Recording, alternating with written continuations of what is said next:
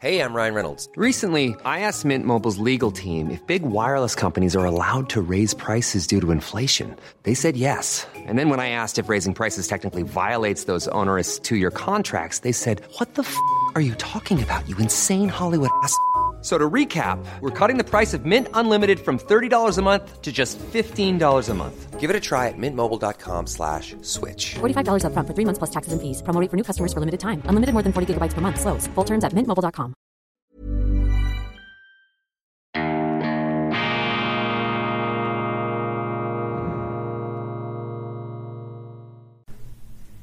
Grüezi miteinander. Einen wunderschönen guten Morgen, meine sehr verehrten Damen und Herren, liebe Freunde, vor allem in Deutschland und in Österreich. Ich begrüße Sie herzlichst zur internationalen, zur schnell wachsenden internationalen Ausgabe von Weltwoche Daily, die andere Sicht, unabhängig, kritisch, gut gelaunt, am Donnerstag, am Weltwochetag, dem 30. Juni 2022. Heute erscheint traditionsgemäß die jeweils aktuelle Printausgabe immer wieder eine große Freude, manchmal auch Enttäuschung, wenn man unzufrieden ist, wenn man nächtelang durchgeschuftet hat, Nachtschichten geschoben hat und dann doch irgendein dummer Fehler oder eine Unzulänglichkeit zum Vorschein kommt. Diesmal allerdings mit großer Freude darf ich das präsentieren.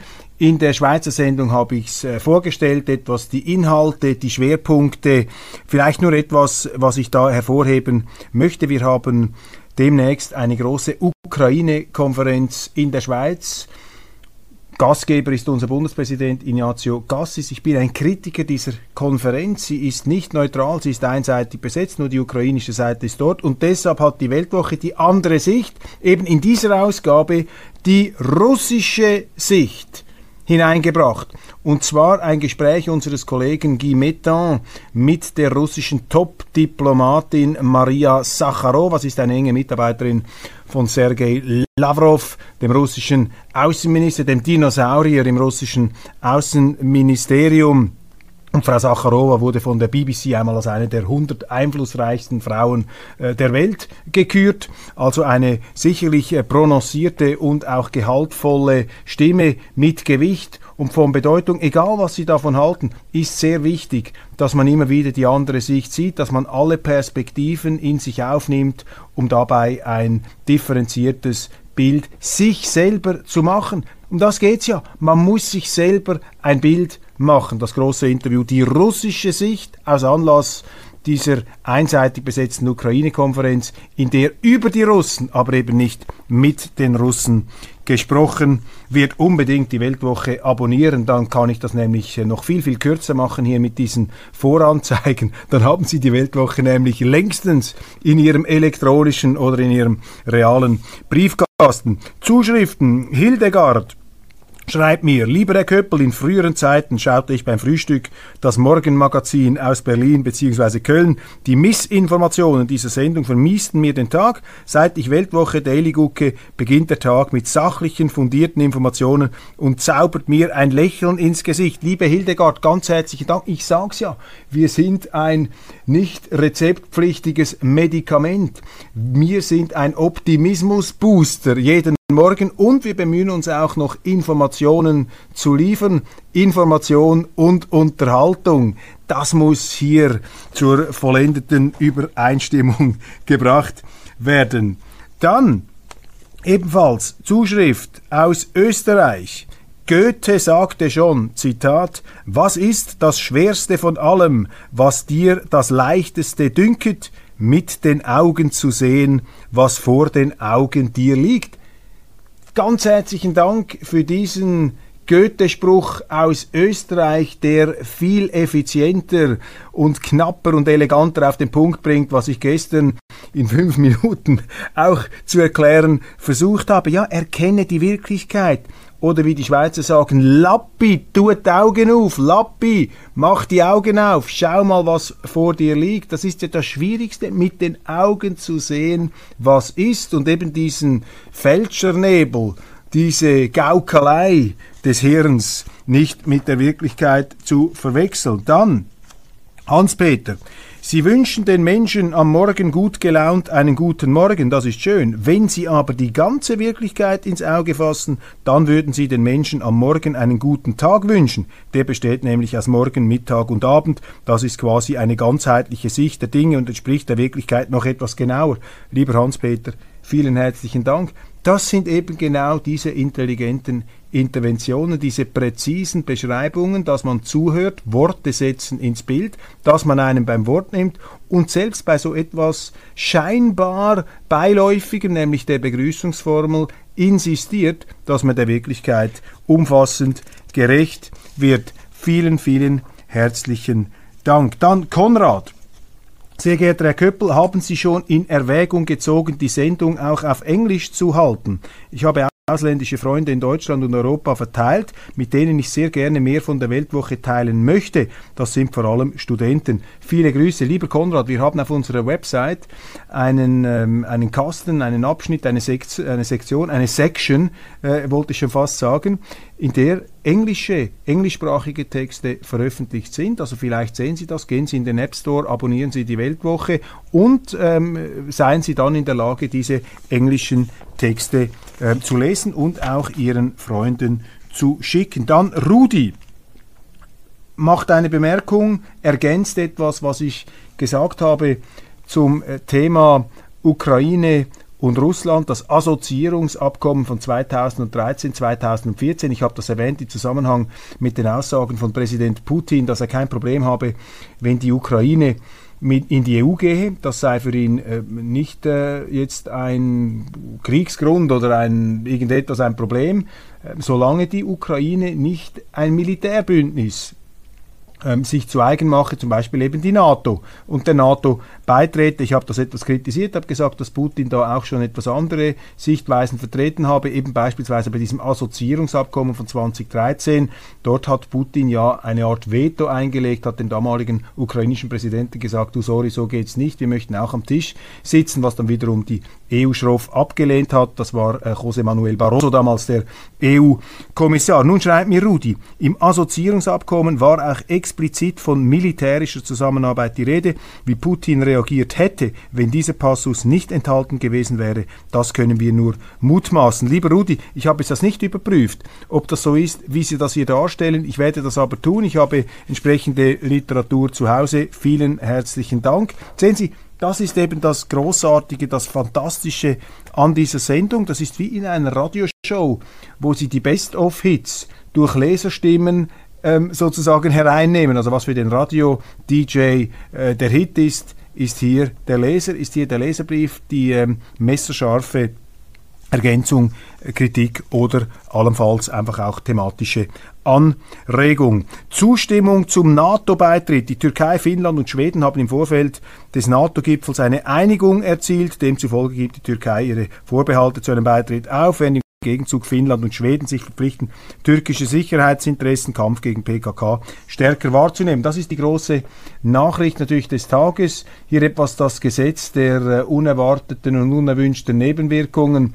Russlands Präsident Putin wollte eine NATO-freie Ukraine. Jetzt hat er so viel NATO an seinen Landesgrenzen wie noch nie zuvor oder im Umfeld seiner Landesgrenzen. Finnland, Schweden, NATO-Mitglied. Da hat sich übrigens Putin, also noch nicht Mitglied, aber äh, die Türkei gibt den Widerstand auf. Hat sich übrigens Putin auch differenziert geäußert, sofern man glauben kann, was er sagt. Er wurde in der Vergangenheit immer als ein Politiker eingeschätzt, der sein Wort hält. Natürlich im Vorfeld eines Krieges können Sie das äh, nicht mit äh, gleicher äh, Münze und gleichem Maßstab hier beurteilen, aber ähm, man muss die Handlungen dann sehen. Aber auf jeden Fall hat er festgehalten, dass für ihn im Falle Schwedens und Finnlands der NATO-Beitritt auch nicht ein riesiges Problem sei, sofern die NATO dort nicht eine offensive Infrastruktur aufbaue. Für mich scherpelt das ein bisschen, weil Putin noch vor wenigen Monaten gesagt hat, wenn, die Ukra wenn, wenn Finnland und Schweden in die NATO gingen, sei das ein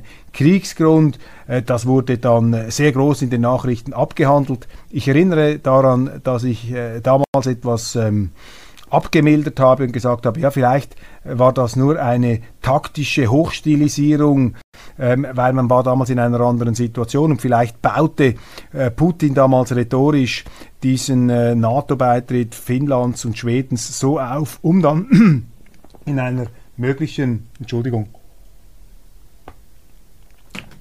um in einer möglichen Einigung dann mit der Ukraine eine Art Faustpfand anbieten zu können. Das sind reine Mutmaßungen. Man muss natürlich bei, bei Politikern immer sehr, sehr ähm, kritisch sein. Auf jeden Fall ähm, hat Putin jetzt sicher mehr NATO in seinem Umfeld erhalten, als das möglicherweise ursprünglich seine Absicht war. Überraschender Auftritt in der Sondersitzung des UN-Sicherheitsrates wurde Präsident Zelensky per Videoschaltung überraschend äh, eingeknipst. Gemäß der Regel können nur vor Ort anwesende Botschafter sprechen.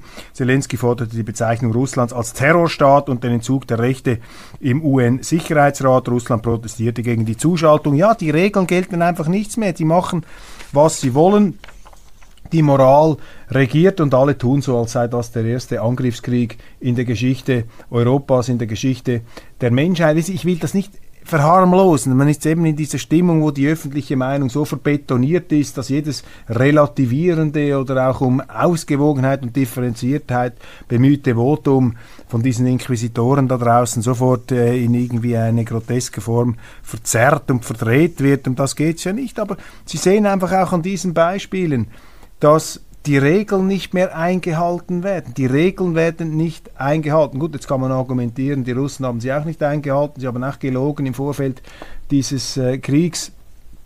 Ja, wie so viele andere Großmächte auch. Aber will man dann seine eigenen Dummheiten, auch immer mit den Dummheiten und äh, Verbrechen des anderen rechtfertigen? Das kann ja auch nicht die Haltung sein. Man muss doch an den eigenen Regeln festhalten. USA verbietet russisches Gold.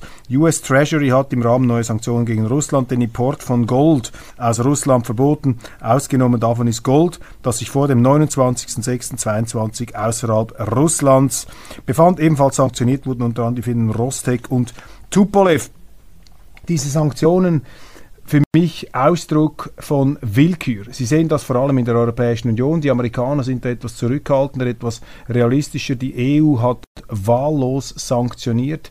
Leute, die auch überhaupt keine enge Verbindung zum Kreml haben, wurden trotzdem auf diese Abschussliste gesetzt. Man täuscht sich dann mit der Feststellung, dass man sagt, ja gut, das trifft ja nur den Einzelnen, nicht die Firmen, die können ja dann immer noch liefern, beispielsweise bei der Düngemittelproduktion. Das sind Fehleinschätzungen, die zeigen, dass die europäischen Politiker gar keine Ahnung haben, was die Wirkungen ihrer Politik sind. Denn wenn sie natürlich einen Eigentümer oder einen Aktionär oder einen Gründer sanktionieren, dann wird die ganze Firma toxisch. Wir haben auch das Problem, dass in diesem Ausmaß die EU noch gar nie Sanktionen ausgesprochen hat. Jedes Land wendet die dann etwas unterschiedlich an. Das produziert eine große Rechtsunsicherheit und in dieser ganzen Unsicherheit passiert einfach das, was nicht passieren darf, dass nämlich die Bürokraten sagen, okay, wir geben für gar nichts mehr eine Erlaubnis, die Wirtschaft liegt da nieder und im Bereich der Düngemittelproduktion ist das hochverheerend. Wenn Sie das Beispiel des Unternehmens Eurochem nehmen, Eurochem gegründet vom weißrussisch-ukrainischen Unternehmer ähm, Andrei Melnitschenko. Das war 2019 der zweitgrößte Produzent von Düngemitteln weltweit. Die haben riesige Probleme. Fabriken in äh, Litauen stehen still. Es gibt überhaupt keine Möglichkeit mehr, dort äh, die Produktionskette aufrechtzuerhalten. 19,1 Millionen Tonnen Dünger fehlen.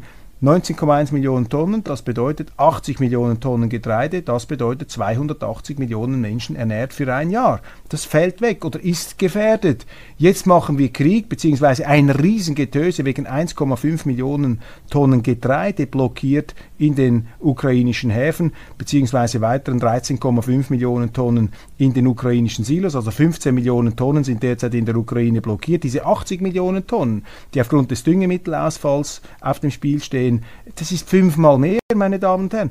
Da wird nichts darüber gesagt. Die EU möchte jetzt Krieg führen wegen dieses blockierten Getreides in der Ukraine, um diese Düngemittelfirmen wieder arbeiten zu lassen, müssten sie nur ein Formular unterschreiben. Aber das machen sie eben nicht. Und die Konsequenzen werden verheerend sein. Für sie natürlich sowieso, weil die Lebensmittelinflation ist sehr, sehr groß.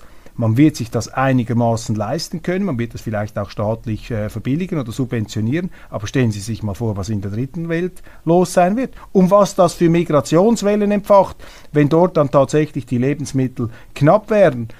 Fachleute befürchten, dass wir jetzt in die größte Ernährungskrise hineinstürzen seit 60, 70 Jahren. Kommt hinzu, dass wir auch Ernteausfälle hatten, wir haben Klimawandel, wir haben äh, erschwerte heiße Bedingungen.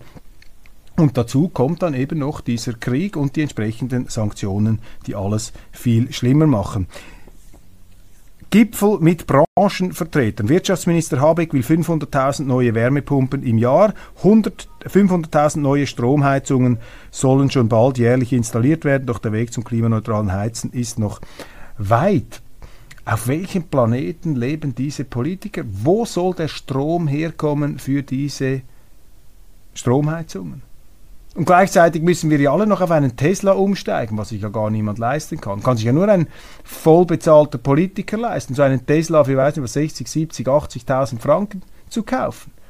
Und wo soll der Strom herkommen? Wir haben in der Schweiz Gemeinden an sehr reichen Goldküstenorten, Gemeinden wie zum Beispiel Herliberg, mehrere tausend Einwohner, 60 bis 90 Elektroautos. Mehr könnte man durch das Stromnetz gar nicht versorgen. Und jetzt müssen alle noch auf Stromheizungen umstellen. Wie soll das gehen? Bei gleichzeitiger.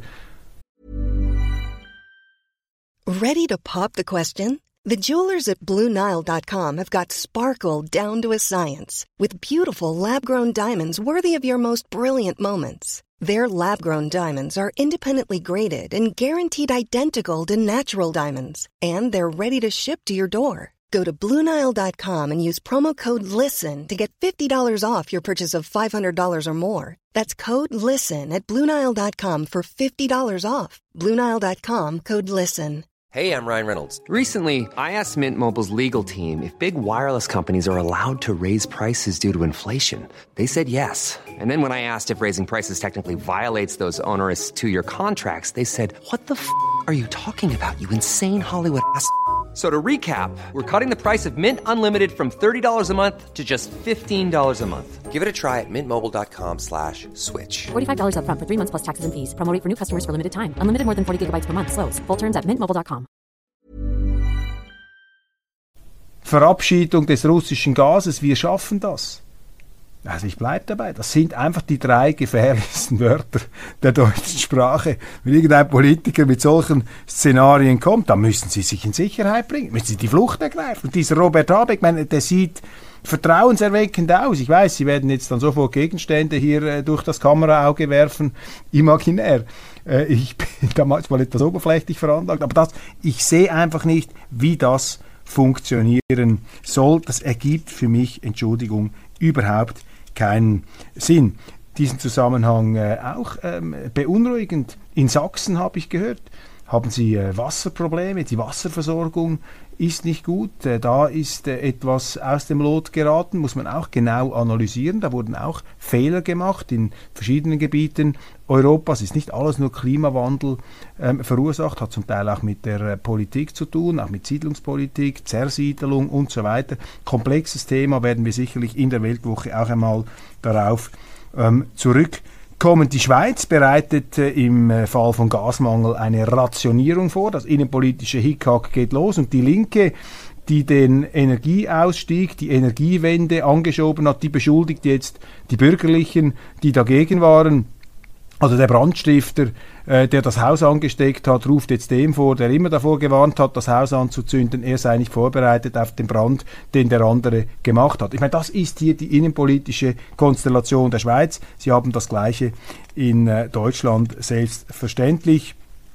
Der verwundbare Westen, ein Preisdeckel auf russische Energie wäre ambitioniert, dass die G7 ihn befürworten, ist ein Eingeständnis, dass die Ölsanktionen Putin nicht schwächen und dem Westen zu schaffen machen ja, wenigstens haben es die Zeitungen jetzt langsam gemerkt, nachdem sie wochenlang frenetisch Trompetenstöße von Jericho darauf hin posaunt haben, darauf hingedröhnt haben, dass man gegenüber diesen Russen mit einer totalen Wirtschaftsblockade, mit einem totalen Wirtschaftskrieg, mit einer Sanktionspolitik äh, operieren soll, dass man sie in die Knie zwingen soll, dass jeder Versuch mit Putin zu verhandeln über Gas, über Rohstoffe bereits eine Fahnenflucht, eine Kapitulation sei, eine Preisgabe des Westens und seiner äh, unglaublichen Ideale, die ich ja alle auch teile, aber es wäre für mich ein bisschen überzeugender, wenn der Westen die Ideale, die er permanent beschwört, selber auch wirklich ernst nehmen würde. Egal, ist ein anderes Thema.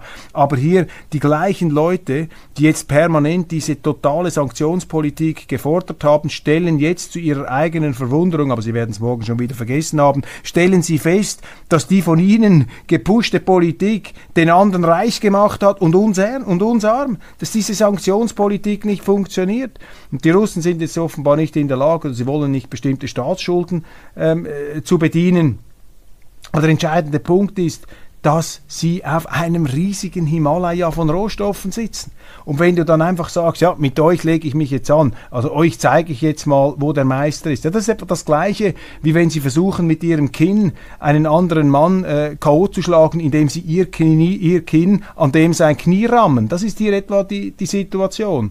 Gibt ja die lustige Woody Allen-Szene in dem einen Film, wo er komplett zusammengeschlagen zurückkommt. Da fragt ihn die Frau, du, was ist denn mit dir passiert? Warum haben sie dich so vermöbelt? Und sagt er, nein, nein, du musst zuerst mal den, musst den anderen noch anschauen. Zuerst habe ich ihm mit meinem Bauch in die Faust, in seine Faust gerammt und dann eben mit dem Knie, äh, mit dem Kinn habe ich sein Knie äh, taktiert und dann mit meinem Auge noch die andere Faust. Das ist so ungefähr die Logik. Ich hoffe, ich konnte diese Woody Allen Pointe bei aller Geschwindigkeit hier schnell äh, durchbringen. Wagner Söldner packt aus, im Krieg völlig verroht. Sie sehen jetzt in den Medien einen Mann, der ein Buch geschrieben hat, finster dreinblickend mit einem Totenkopf hier auf der ähm, auf dem Leibchen. Jahrelang tötete der russische Söldner Marat Gabidulin im Dienst der berüchtigten Wagner-Gruppe in Kriegsgebieten in Syrien und der Ukraine. Doch die blutigen Kampfeinsätze im Auftrag von Russlands Mächtigen für das private Militär- und Sicherheitsunternehmer Wagner haben ihn auch kritisch äh, werden lassen. Hier heißt es hier,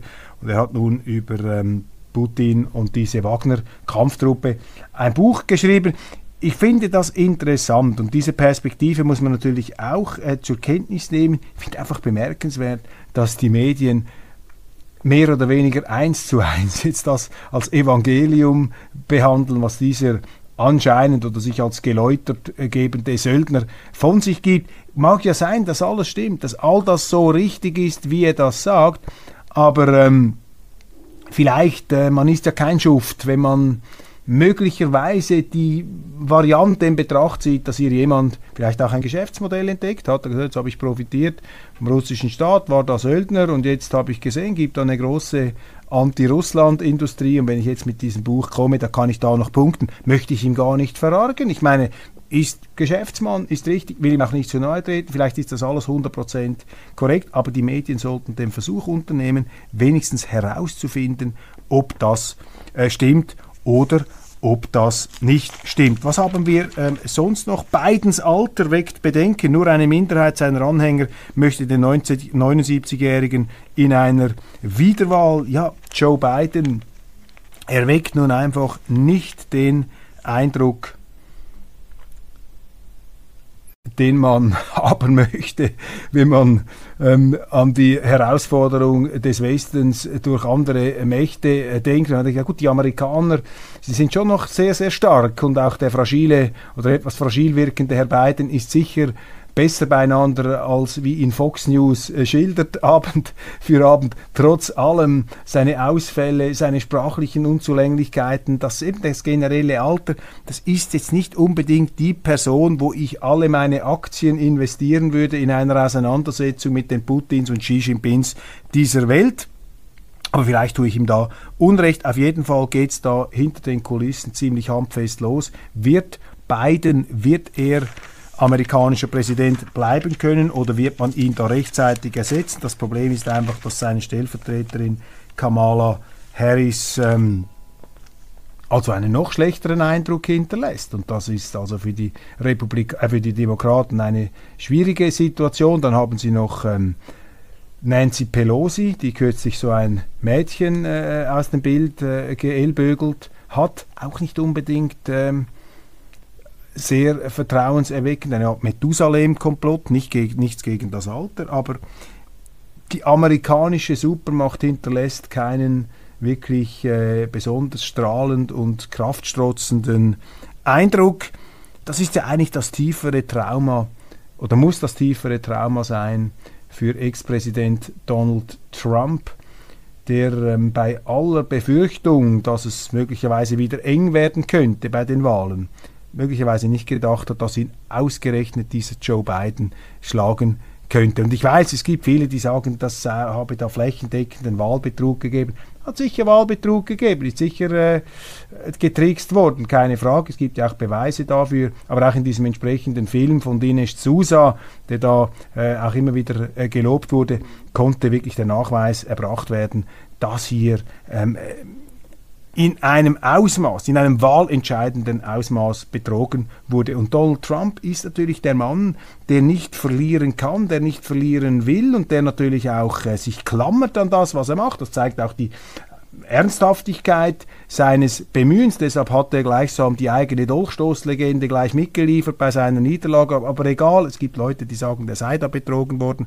Wie auch immer, es muss ihn sicherlich sehr, sehr kränken, dass ausgerechnet dieser beiden ihn, äh, ihn ersetzt hat. Und meine Theorie zu Donald Trump ist da letztlich eine ganz einfache. Ich sage, Donald Trump ist der typische Amerikaner, etwas der Aufschneider, der Selfmade-Typ. Du weißt nicht, ob er 100 Millionen im Plus ist oder 100 Millionen im Minus. So eine Mischung aus Schlangenölverkäufer und Instinktgenie. So typisch amerikanisch, wie man das aus den Western kennt hat sehr viel mit Amerika zu tun, aber die Amerikaner ertragen eben ihren eigenen Anblick auch nicht mehr so richtig. Die Amerikaner natürlich mit der ganzen evangelikalen Tradition etwas in einem Wahrnehmungszwiespalt leben, nicht? Sie projizieren gerne ein Bild von sich nach außen, ein strahlendes, liebenswertes Bild, das dann auch nicht in jeder Lebenslage so in die Praxis umgesetzt werden kann. Die Amerikaner möchten auch dann geliebt werden, wenn sie ein Land bombardieren, beispielsweise Vietnam. Das hat man in dem wunderbaren Roman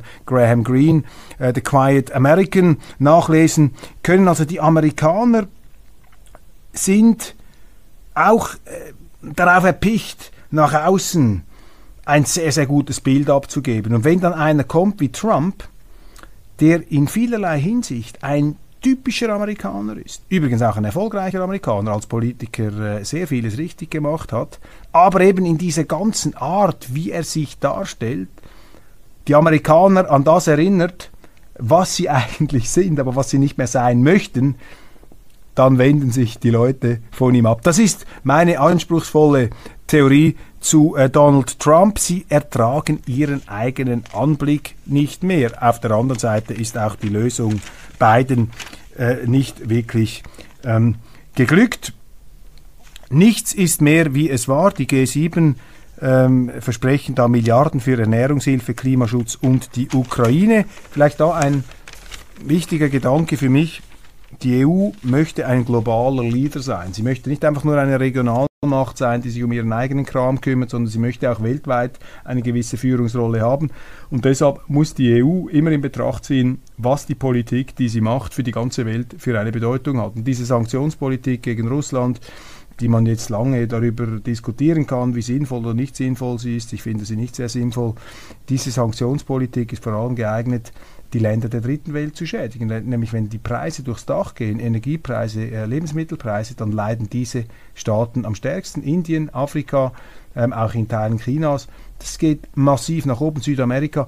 Und egal wer diesen Krieg angefangen hat, wenn die EU identifiziert wird als Urheber einer Sanktionspolitik, die den Lebensunterhalt zerstört von Millionen von Menschen, dann kann das der Europäischen Union nicht egal sein. Und das ist im Grunde eine gar nicht so schlechte Nachricht, weil das heißt, dass irgendwann die wirtschaftliche Lebenswirklichkeit zurückschlagen wird.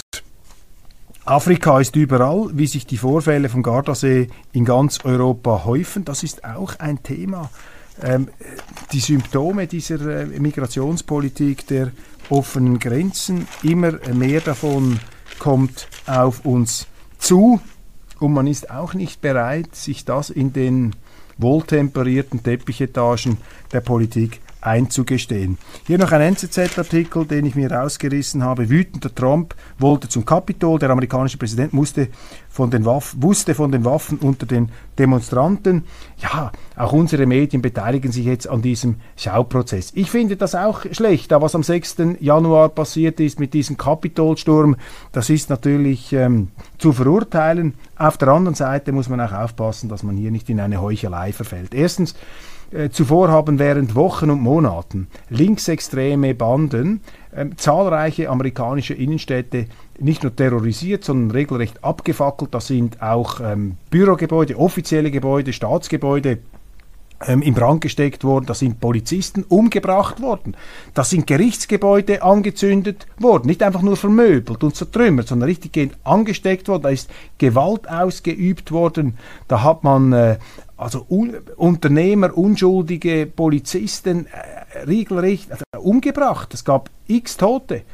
Da haben die Linken den Mantel des Schweigens, ja gar des Jubels darüber gelegt. Kamala Harris hat gesagt, die dann spätere Vizepräsidentin, das ist eine Bewegung, wir dürfen diese Bewegung die vordergründig gegen Rassismus demonstriert hat, aber im Grunde einfach eine Chotentruppe war. Das wurde derart bengalisch beleuchtet und verklärt, dass es einfach gigantisch scherbelt, wenn jetzt die gleichen Leute da sich in die Pose der absolut Empörten werfen wegen dieses Kapitolsturms. Und noch etwas anderes, wissen Sie, man muss auch aufpassen, dass man diese politischen Räumlichkeiten da nicht verklärt.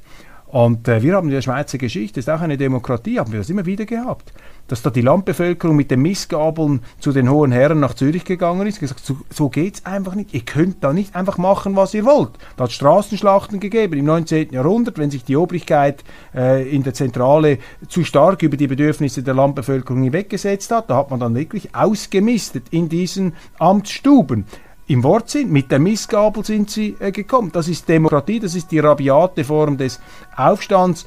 Und so sehr man das ablehnt und so sehr man das verurteilt, muss man sich doch auch immer wieder die Frage stellen, warum gehen eigentlich so viele Leute demonstrieren gegen eine Politik? Warum waren dann an diesem Tag so viele Tausende in Washington um gegen den aus ihrer Sicht unfairen oder äh, gefälschten Wahlprozess zu demonstrieren? Jetzt heißt es ja gut, die hat einfach Schlangenölverkäufer Trump, hat die an der Nase herumgefühlt, er hat sie hypnotisiert. Ja, ich habe Trump auch kritisiert, man sollte das nicht machen. Wenn Sie so eine Menge haben, haben Sie eine große Verantwortung, muss man aufpassen. Und das wird auch immer wieder ausgeblendet, dass er gesagt hat, demonstriert patriotically und peacefully, also patriotisch und friedlich demonstrieren. Das wird einfach nicht erwähnt und da sehen Sie, dass die Medien hier eine ganz klare Agenda haben, dass sie sich beteiligen an diesem Schauprozess gegen Donald Trump mit der Absicht natürlich, diese ganze politische Richtung zu diskreditieren. Das sehen Sie ja in Deutschland. Da wird jede rechtsextremistische Tat derart aufgebauscht, dass man einen Schatten erzeugen will, der auf alle bürgerlichen, rechten Politiker fällt, es sei denn, sie distanzieren sich in einer Art und Weise, die schon an eine Selbstdesinfizierung grenzt.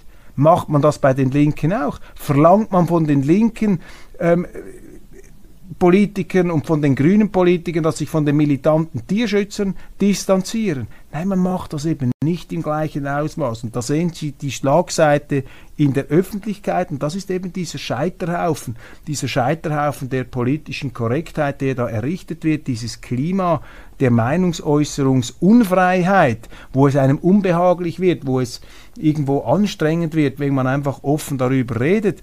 Und äh, das ist mehr als nur ein psychologisches Problem. Wenn Sie in einer Gesellschaft, in einer demokratischen Gesellschaft nicht mehr offen reden, dann haben Sie auch keine guten Diskussionen, keine guten Debatten und aus, gut, aus schlechten Debatten können auch keine guten Lösungen entstehen, sondern es kommen nur schlechte Lösungen. Also die Berichterstattung ist mir viel zu einseitig. Es wird großzügig hinweggesehen, was die Linken an Krawall und Zerstörung und Tod und Verderben gesät haben. Aber da gehen sie jetzt voll drauf und man erklärt diese Parlamentsgebäude und das Kapitol für eine Art heilige Weihestätte. Ja, der Tempel der Demokratie. Hört doch auf mit diesen Verklärungen da. Das sind doch keine Paläste wie im Ancien Regime, wo die Nationalgarde steht. Und wenn die Behörden, das ist ein anderer Punkt, in Washington, wenn sie denn das alles so ernst genommen haben und heute so ernst nehmen, wie sie behaupten, Sie wussten ja, dass da Zehntausende von Unzufriedenen nach Washington kommen. Wieso haben Sie dann nicht mehr Polizei aufgeboten? Wieso wurde das dann überhaupt nicht richtig bewacht? Das ist auch eine Frage, die man sich hier stellen darf.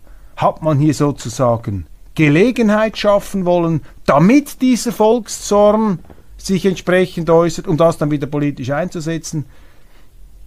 Das ist fast schon ein Hollywood-Drehbuch, fast schon eine Watergate-Affäre, die ich hier in Umrissen skizziere. Und das gibt mir die Gelegenheit, gleich zum letzten Thema zu gehen. Völlig harmlos Winona Ryder und Johnny Depp, die große Liebesromanze der frühen 90er Jahre. Johnny Depp, noch ein junger Gott, griechisch aussieht und die Winona Ryder, die heute übrigens noch genau gleich gut aussieht wie damals. Da sehen Sie einfach, dass Frauen sich mehr Mühe geben, auch äh, körperlich, physisch und von der ganzen Ausstrahlung ähm, ja, Haltung zu bewahren und ja, eben sich, sich Sorge zu geben, während Johnny Depp da dieser junge Gott ähm, Raubbau betrieben hat an sich selbst und heute aussieht wie ein Kneipenalkoholiker, den sie da irgendwo something the cat brought in, etwas, das die Katze nach Hause gebracht hat. Und diese Winona Ryder, sie sagt jetzt, sie sei wirklich unsterblich verliebt gewesen in diesen Johnny Depp.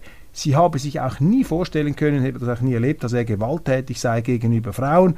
Und sie erklärt hier in einem Interview, aus Anlass eines neuen Films natürlich, bei Vanity Fair, dass es ihr wirklich das Herz gebrochen habe und dass sie große psychische Probleme hatte ähm, nach der Trennung von Johnny Depp, der damals also wirklich sozusagen der Hollywood-Adonis schlechthin war.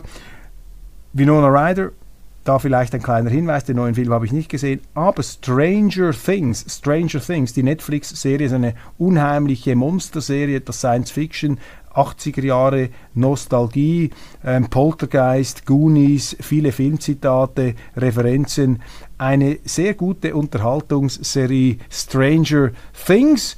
Ähm, quasi eine Referenz an die Zeit, als ich ja, 15, 16 war und so die ersten Kino- Poltergeist und äh, Gruselfilme der moderneren ähm, Bauart mir da zu Gemüte führen konnte. Ein schönes nostalgisches Erlebnis. Und Nostalgie ist ja, wie wir wissen, das Heroin des Alters. Und damit wir nicht völlig wegdämmern, empfehle ich Ihnen zum Schluss, abonnieren Sie Weltwoche Daily auf YouTube, unseren Kanal. Wir müssen die Hunderttausender-Grenze knacken und selbstverständlich abonnieren Sie die Weltwoche online, damit Sie auch Print immer voll dabei sind.